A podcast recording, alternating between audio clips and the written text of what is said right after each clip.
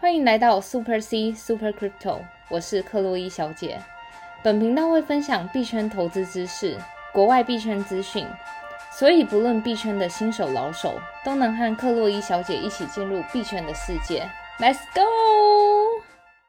欢迎回来克洛伊小姐的频道。哎，克洛伊小姐最近还忙碌吗？一样很忙啊。真的哦，可是我们前几天在聊，你不是这几天都请假？你该不会把请假的这个心力都贡献给我们频道了吧？对啊，我话说就是前几天就是身体有点不舒服，然后我就跟那个我的老板跟 Tim 说，哎，我现在好像就有点不舒服，我下午要请假。就一说完之后，就是一个不知道为什么，我就自然好了。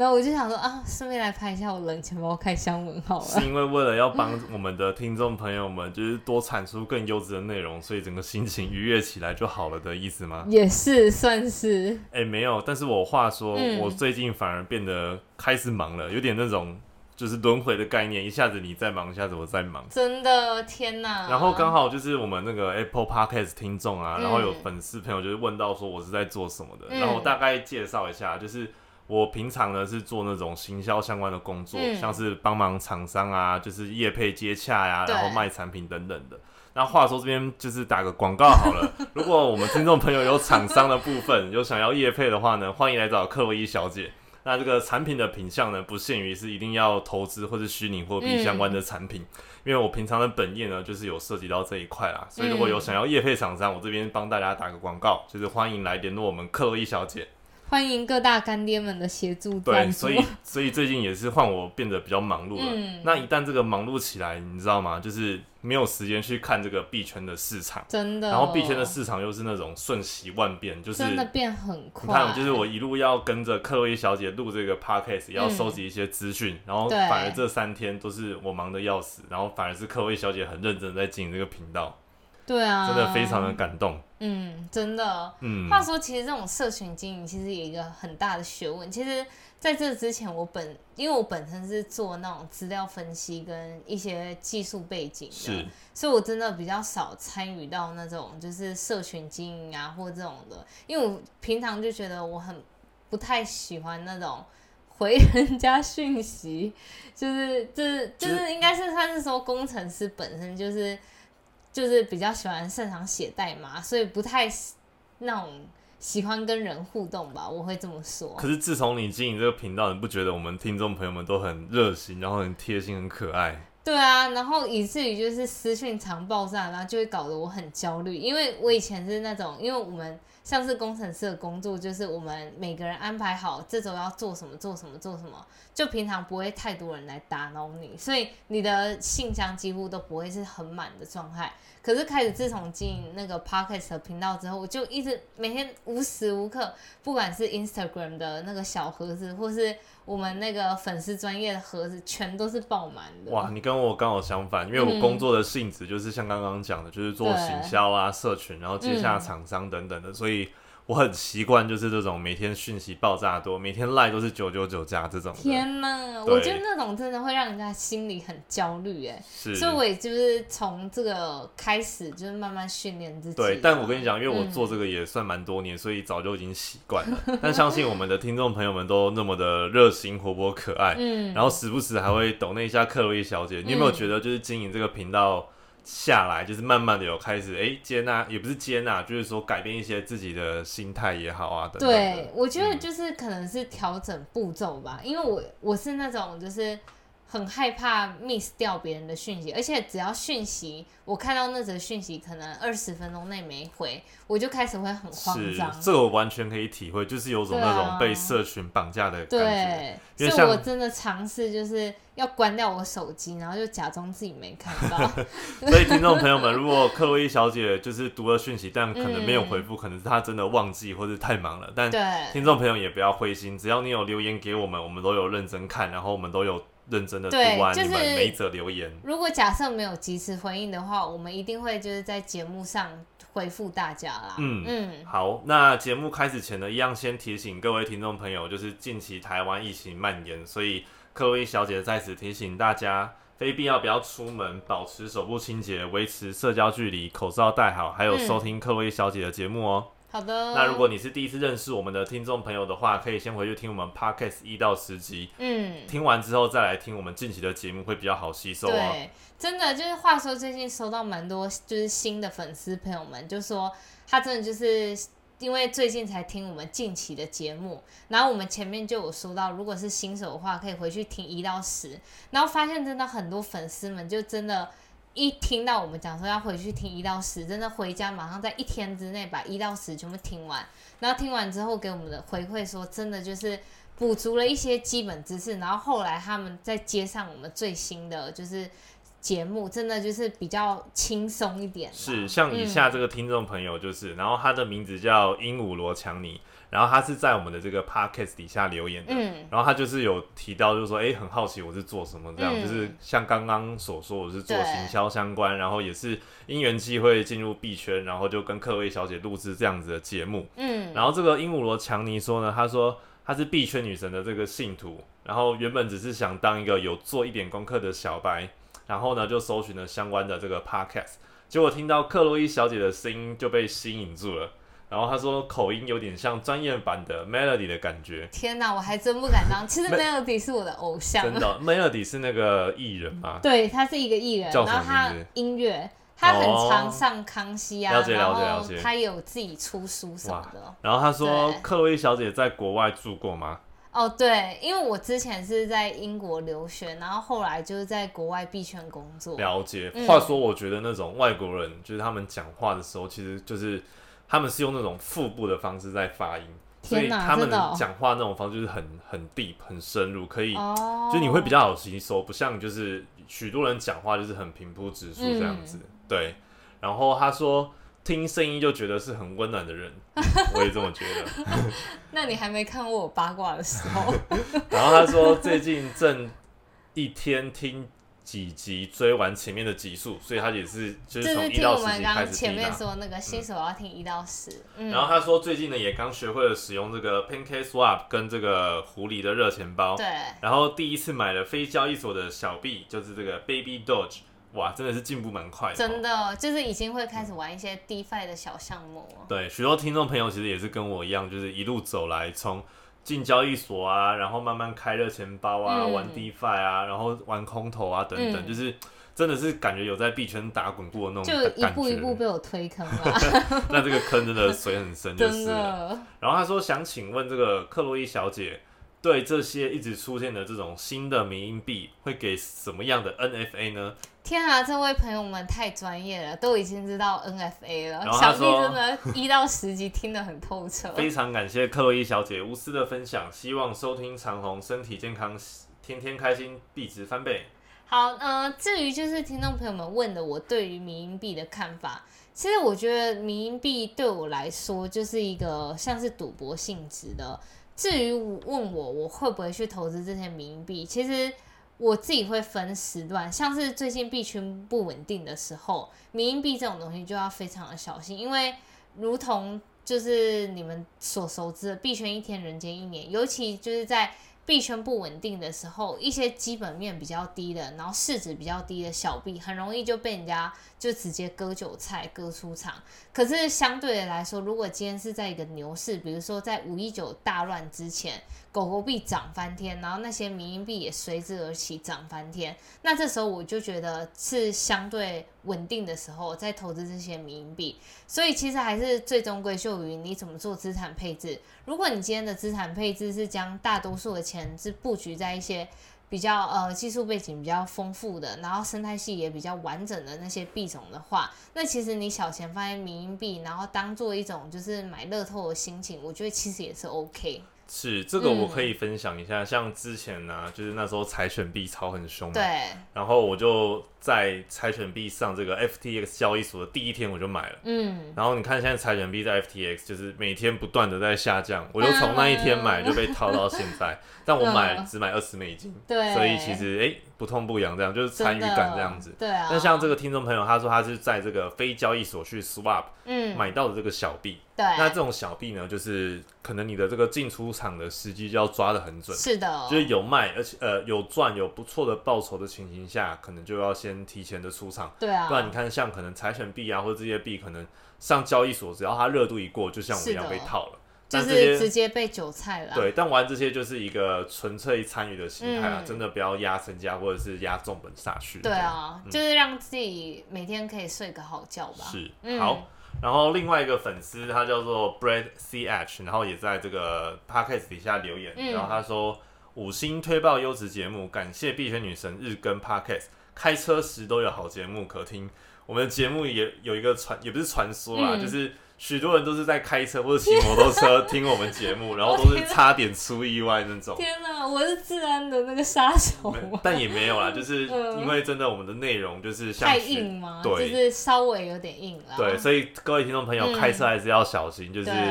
当做背景音乐放是 OK 啦，但是如果要很认真的去吸收，真的还是安全比较重要。真的，克洛伊小姐应该开一个那个八卦的那个另一个私号，如果开车的时候请听八卦，然后在家里真的认真听。你是说币圈八卦吗？还是克洛伊小姐本人的八卦？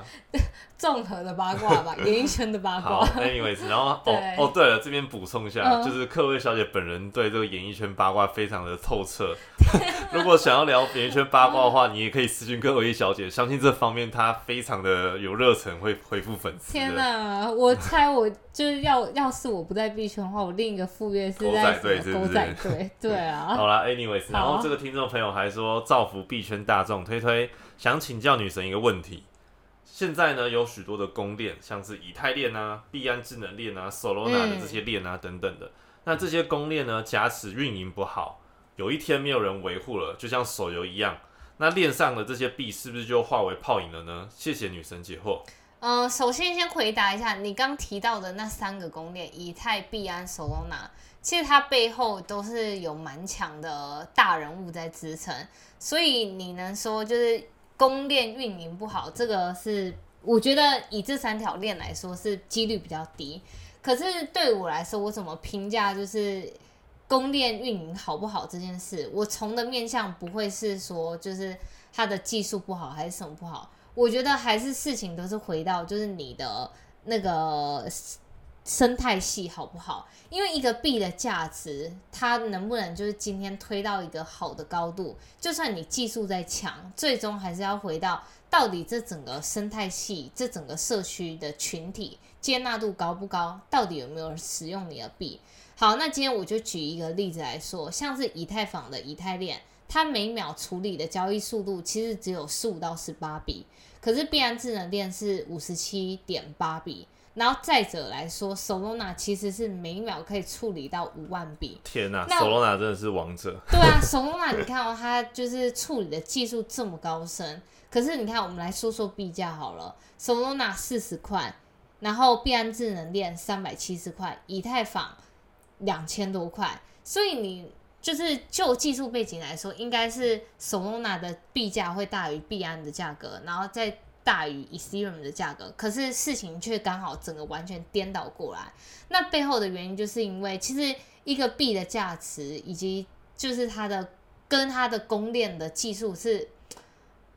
我不能说脱钩，但是我觉我能说关联性会相对低一点。应该说这条链在整个生态这个虚拟货币生态系的影响性。对啊，以及它社群群体的就是推崇性，是像 Ethereum，就是如同我们前面介绍到，它算是一个先进者。那时候那个比特币出来之后，过不久就是 Ethereum 它出了，就是它它这个公链，然后开始有一些币安的不不是币安，就是有一些智能合约以及 DApp 的应用，是就是它开启了这整个就是 DeFi 世界的生态系。嗯，然后就是因为它是先进者，很多人已经把项目架在它的那个以太坊的以太链上，是的，所以你今天要搬移到这些新兴的链上，就是比较麻烦啦。就是大家已经有一些社群粘着度了，所以这时候就是归归咎到就是那运营好不好。我另一个面向我会来说，就是今天社群到底它的社群力以及生态系的影响力到底好不好来来看这样子。所以我自己白话理解就是说，其实这个币能不能有好的币价，或者是呃大家会不会投资，其实跟这个币就像就像刚刚克洛伊小姐的生态系之外，就是它。整个币的行销的这种力道有够不够强劲，有没有让更多人认识它。对啊，所以像有时候有些币的这个 Twitter 的这个社群啊，它的这些嗯 followers 就可以代表说，哎、这个币多少人认识它，以及多少人信仰它等其实。你看，就是直接拿狗狗币来说好了，狗狗币技术你要直接把它跟 Solana 相比，这两个是完全不能拿来比的。Solana 背后是真的一个是公链，但是狗狗币它就是一个莱特币的那个分叉而已。是，可是你看到今天狗狗币的市值已经达到第六名，可是天 Solana 还不在那个前十名之上，所以真的很难，就是用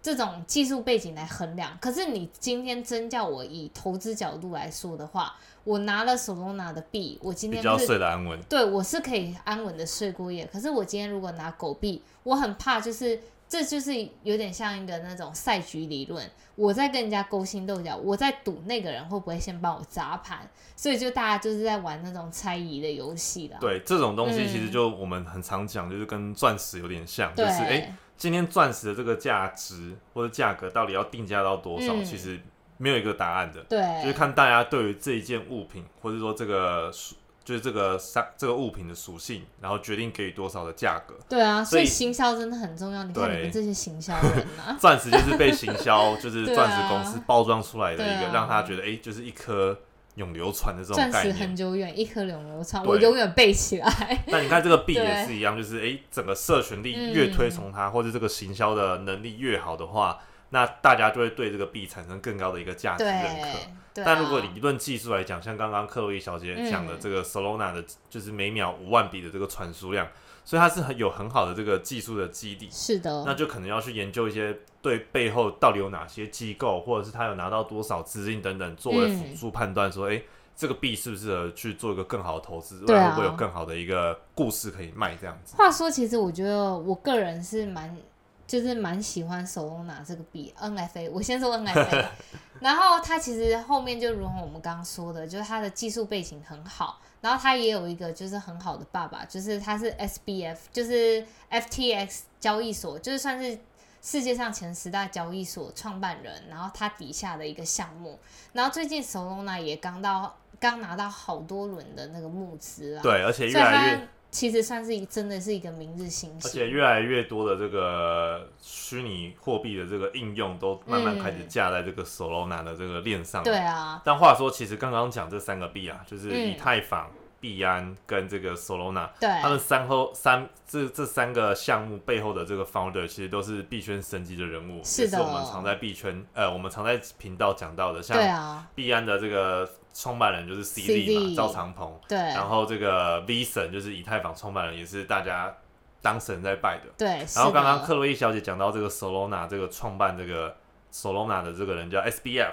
嗯，然后也是币圈大家，他也是一个天就是神级的人物，就我觉得是他就是华尔街金童，他之前是在一个那个做市商叫 Jane Street，嗯，然后当那个交易者啦。我，觉得以后有一集我们也可以慢慢的去介绍这些嗯。人的一些历史背景啊，然后相关的介绍。可以，嗯，好好啊。的，那话说这个币圈的这个市场的部分呢、最近真的嗯。是由我们的这个大哥大饼比特币对，一路领涨，然后反而是其他 altcoin，altcoin 就是我们讲的这个小币，就是非比特币的对币，反而在一 altcoin 个比较死气沉沉的这个部分，对，所以最近的行情其实也蛮特殊的，大家可以再观察一下。对啊，那首先，比特币呢，目前我们录制节目的这个时间收的价格是在三万七千三百九十一，然后跌幅大概零点九 percent，就是稳定小跌这样子。对，然后以太坊呢稍微弱了一点，然后现在价格是二四六二，然后跌了三点五二 percent。嗯然后币安呢是在三百六十一，然后是涨零点零二 percent，嗯，就是没有太大的一个变动啊。毕竟其实比特币这两天其实涨幅有蛮蛮大的一个涨幅，但是其他的小币呢相对没有跟上，嗯，那可能整个市场结构有在做一个跟动。这其实就是像我们昨天说的，就是最近我们一直在观察的一个指标，就是 Bitcoin dominance，是比特币就是占整个所有加密货币市值的比例啦。现在来到四十四趴。对啊，现在目前都是四十四 percent，所以嗯，以就是在加密市值所有的投资资金来说，四十四 percent 是投资在比特币资金流到了这个比特币的部分。对啊，这其实也是某种程度反映在，因为现在市场是情况比较不明朗的时候，所以各大机构就会先求稳，因为像我们也提到过，其实像那些 O coin 啦，它其实一天，尤其是那些小币，市值比较小的币，它一天涨幅可以达到九十 percent、一百 percent。可是相对来说，就是在情况不明朗的时候，它一天也可以跌，就是八十 percent 到一百 percent。所以在这种不明朗的状况下，如果是大机构来说，它当然是会先就是追随大饼啊。如果大饼情况稳的时候，他们才会慢慢把资金从大饼开始移动到就是这些就是我们刚刚说的其他 O coin 项目上。对，但话说也是最近的盘势啊，还是比较不明朗，因为对。现在整个多空还在对峙嘛，是的。就是两边的这个持仓量都非常的高，嗯。然后都在这个比特币上面，对，所以近期的盘势呢，大家还是要稍微关注一下。那嗯。如同克洛伊小姐讲，就是分批建仓，然后不要一次 all in，然后风险做好控管。是的，这样子，你永远就有保持这个赢弹的机会，等待嗯。下一次入场的时机。对啊，好，那我们来说一下今天的新闻吧。那今天新闻第一则就是以太坊的 gas fee 创新低。其实我们前前一直在讲到以太坊最让人诟病的就是它的那个交易手续费太高。可其实就是像一一般了解我的粉丝朋友们都知道，我先前就是因为呃算是有点是币圈的那个牛市，然后那时候整个以太坊链上的 gas fee 巨高，所以我几乎都不玩以太坊上的 DeFi 项目。结果近期我就发现，诶，那个 gas fee 真的变得很低，从高点五月十九的高点三百 Giwi，就是差不多我每笔交易的交易手续费要三百美金，到现在我今天玩的 DeFi 项目，其实我一笔交易其实只要十美金，所以真的差了三十倍。是因为现在链上的这个交易量变小的关系吗？对，然后我们现在就来说说，就是到底为什么以太坊的 gas fee 创新低？那这会不会其实呃变相来说，现在持有以太坊的投资者会不会就是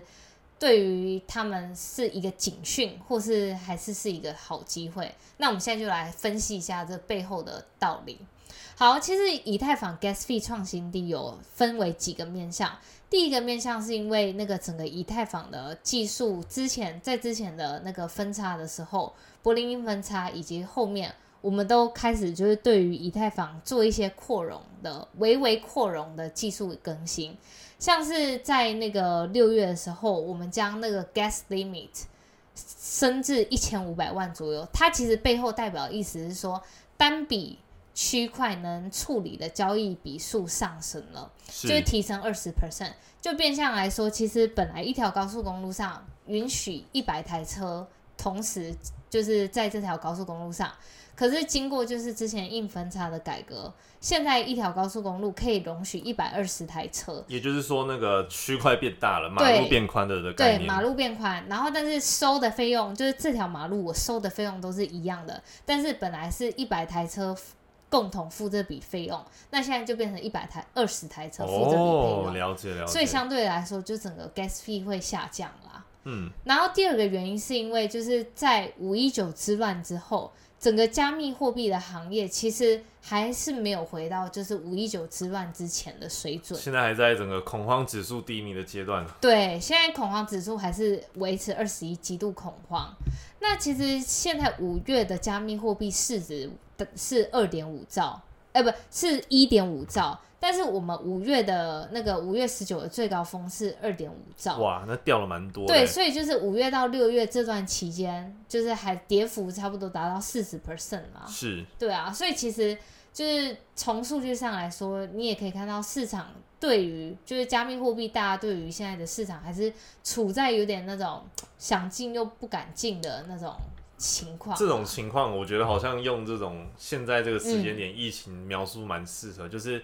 那时候疫情还没开始前，大家就会在马路上啊、逛街啊、买东西吃啊等等之类的。嗯，然后疫情开始蔓延之后，哎、大家都不太敢出门了，然后因为怕出去可能被传染嘛。对，然后，所以现在那些路上很多店家可能就业绩不太好，因为嗯没有人敢出门，然后就代表说，哎，这个路上啊，或者店家的这个人烟人烟变稀少了的嗯概念，然后大家都在观望说，到底能不能出门这样子。对啊就其实状况有点蛮贴切的感觉。真的。嗯，那这就是第二个原因造成就是那个以太坊 gas fee 低，因为就如同你刚刚的举例，就是因为现在大家都可能不敢出去，还在恐慌阶段，马路是空的，那等于说我现在出去的那些人来说，相对要付的费用就比较低。哦，了解，所以有有点像那种哎。店家现在业绩不太好，所以打折出售，看会不会吸引到些客人的概念。那你如果刚好是就是购买的人，那你就是买到打折品。对对对。对啊，所以我就最近一直趁着这个时候做一些。但这里题外话，就是希望疫情赶快回来，然后我们的这个 B 四呢也可以赶快回来这样子。是的，嗯。然后第三个原因就是 Layer Two 方案的出现。其实我们先前节目有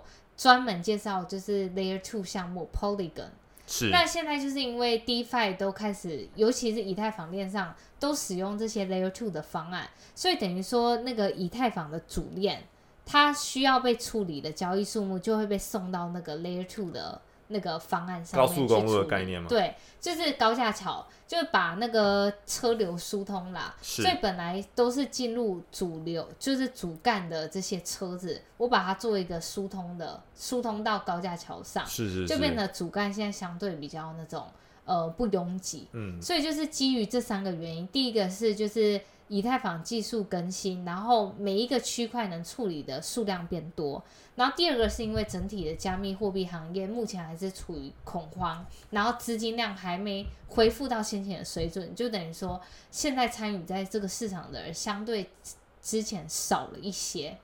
然后再者是那个有新的技术，就是 Layer Two 方案的出现，就是以上综合这三个理由，所以导致就是现在目前以太坊链上比较不拥挤，然后。所以参与不管是 DeFi 项目啊，或是你要做一些交易的人，现在就是相对是一个蛮好的时机啦。是，但话说这个以太币啊，就是因为这两三天比特币涨得很凶嘛，是的。然后以太币的这个涨幅反而哎没有跟上这个大哥的节奏。对。那虽然六七呃七月这部分可能会有这个柏林硬分叉的消息面，对。那如果大家持有这个以太币的话呢，或许可以再等等看。那搭配一些消息面，如果有帮有办法帮助有这个币价推升的话，那或许可以考虑要继续持有或者布局等等。那这个就留给听众朋友自己决定喽。其实我觉得以太坊，如果你是做一个长持的投资者的话，其实不用太担心，因为它其实是如同我们在这个世界上，如果把比特币当成黄金的话，那我会说以太坊就是赢，因为它真的是像不管你是做 DeFi 项目，或是在做。各种智能合约什么的，以太坊就是一个交易手续费，所以你能想象，就是它的应用这么层面这么广大，那真的人不能没有它。但我跟你讲，这种心魔啦，真的很难战胜。每天看那个币 哈，涨不上去，或者是盘整在跌，就会很很紧张恐慌。我就跟你说，把交易所的 A P P 删掉，你一直不删。我我想，但是我还是很 care 我的币价。但如果你能够就是。超脱成熟，像这个币圈女神一样，每天的丈夫视为这种茶余饭后嘛，就是那种，呃，就是我其实已经无感了。对，如果是这种话，你持一个长长报这个态度的话呢，就不会像可能心情每天都受到这种上上下下被冲到头晕这样子。对，嗯，好。然后第二个新闻是，就是先前我们一直在提到的美联储跟叶伦的那个，就是那个利率。利率提升说是是，对。然后话说，最近有一个指标，大家要特别的小心，就是美国五月份的核心通货膨胀指数已经年增率达到三点八 percent，创一九九二年以来的新高。哇，那这个感觉随时都会爆炸一样。对啊，而且尤其是你看到像美国现在就已经开始打了疫苗嘛，就是变成说经济已经要准备重返轨道了。是。所以就变成说，大家的需求就会慢慢提升。在疫情期间，其实大家对于就是商品的需求比较强劲，因为你都是一直待在家，所以你会需要特别多的一些物资这样子。是。可是随着疫情的解放，那我们对于商品的需求会转换，就可以开始走向服务。比如说像就是 Bitcoin 二零二一，大家就开始就是。到外面集会啊，吃吃喝喝啊，然后看电影什么的，就变成说，就是整个带起一波，就是物对于不管是商品以及服务的需求，一个消费力道，对消费力道，那这时候整个通膨就会起来。嗯，对啊，尤其是就是政府在过去就是疫情期间发了这么多的钱，是，然后再加上拜登新的提案就是四兆美金嘛，嗯，那我觉得就是。真的就是大家其实最近其实每次我看到最近绿油油的情况，我自己都会居高思维。其实反而是别别人贪婪的时候，我就会害怕一下。对，话说这个美元真的是越变越薄嘞，而且反而台币现在很强劲，到二十七点多了。嗯，反正我我会不会觉得，哎、我币圈赚到的钱，然后结果还要再汇兑，又有一些小损失这样？但我跟你讲，嗯这个离我太远，因为我现在币圈是赔钱的，所以先不考虑是不是赚钱的情形下，但至少美元越来越薄是暂时的，现在确实是这样的一个对啊，我觉得大家可以就是想一下，就是其实货你现在持有货币，你真的就是你赚的钱的速度还必须超过通货膨胀的速度。嗯你，看，以通货膨胀五月的消费者物价核心指数 CPI 就是是五 percent，那你赚的薪水至少你每个月至少要加薪超过五 percent，你才能战胜通膨。对，但除非你赚的是台币，对然后台币很强劲，哎、你台币再换美金的话，哇，就是汇兑的一个这个部分。所以我觉得，其实现在就是除了一般我们在工作之外，其实要真的要找方法，是找一个投资方法，减少就是通货膨胀的可能性。最简单的就是买一些就是大宗商品，就是 commodity 啊，比如说像是黄金啊这种的。但或许虚拟货币也是一个选项，但对这个市场稍微的 l a 的，就是就是它的波动性高一点啦。对对对，但大家毕竟都进来这个市场，嗯一定是想必对这个市场有很大的一个幻想。但在投资的时候，还是要注意，就是客位小姐常讲的一些心态也好，或者是你自己建仓的这个策略也好。我觉得在币圈要走的长远，就是最后还是回到我我跟大家之前一直在分享，就是你必须对于币种要了解的，就是它背后的技术应用要了解的很多，以及它的生态系到底是怎么样组合而成的，这非常的重要。你看，就是像那些民币，短期真的我是可以赚快钱，可是你真的要叫我就是能安心睡隔夜的话，这个对我来说是一个大问题。而且你如果是多数的仓位是在这种民营币上，我觉得这是非常危险的一个事情。可是像我在币圈已经待了好一阵子，我就是每天看这些起起伏伏，我觉得其实这些数字的涨幅对我来说其实都没有什么意义，因为我最终的目的是放长期，所以。要我来说，我的面向都会，我会了解 B 背后所有的技术应用生态系，然后去了解它的所有，比如说投资者啊来说等等等。然后，但我一看好这个标的之后，我就会就是 hold，不管中间波动是怎么样，因为我知道最终来说它的整个趋势是往上走的。嗯对，好啊。那如果对于这种投资也好，或者嗯是币的这个价值啊、技术的也好，想要多补充的相关知识的话呢，真的赶快关注我们这个克洛伊小姐的这个频道，嗯，还有她的这个粉丝专业名称是 Super C 克洛伊小姐。嗯那如果想要 follow 克洛伊小姐平日的一些动态的话呢，可以 follow 她的 IG，IG 的话一样也是 Super C 克洛伊小姐。话说，IG 就是有很多就是币圈的懒人包。如果你因为像币圈真的水很深，你有时候不管是听 podcast，你听了一次两次，最后还是可能会忘掉一些事情。所以我们就是在 IG 上做了一些懒人包，让大家就是随时不管是通勤啊还是什么都比较好复习啦。是的，嗯，好哦。那今天的节目呢，就先录制到这边。如果你觉得我们频道还不错，想要抖内给克洛伊小姐的话呢，可以到他的这个粉丝专业的置顶连接。那我们粉丝专业的名称是 Super C 克洛伊小姐，在这个置顶连接的这个贴文里面，就有抖内克洛伊小姐的方法有两种。第一个呢，是你可以透过这个钱包直接将虚拟货币抖内给克洛伊小姐。你想要抖内 cake 啊、burger 啊，各种虚拟货币都可以。那记得抖内完之后要私讯克洛伊小姐一下。或者是呢，你可以直接使用我们这个抖内的连接哦。嗯，好，那如果有任何问题的话呢，或是对于频道有任何的反馈，也可以在 Podcast 留言区让我们知道。那今天的节目呢，我们就先录制到这边，我们下集再见。See you。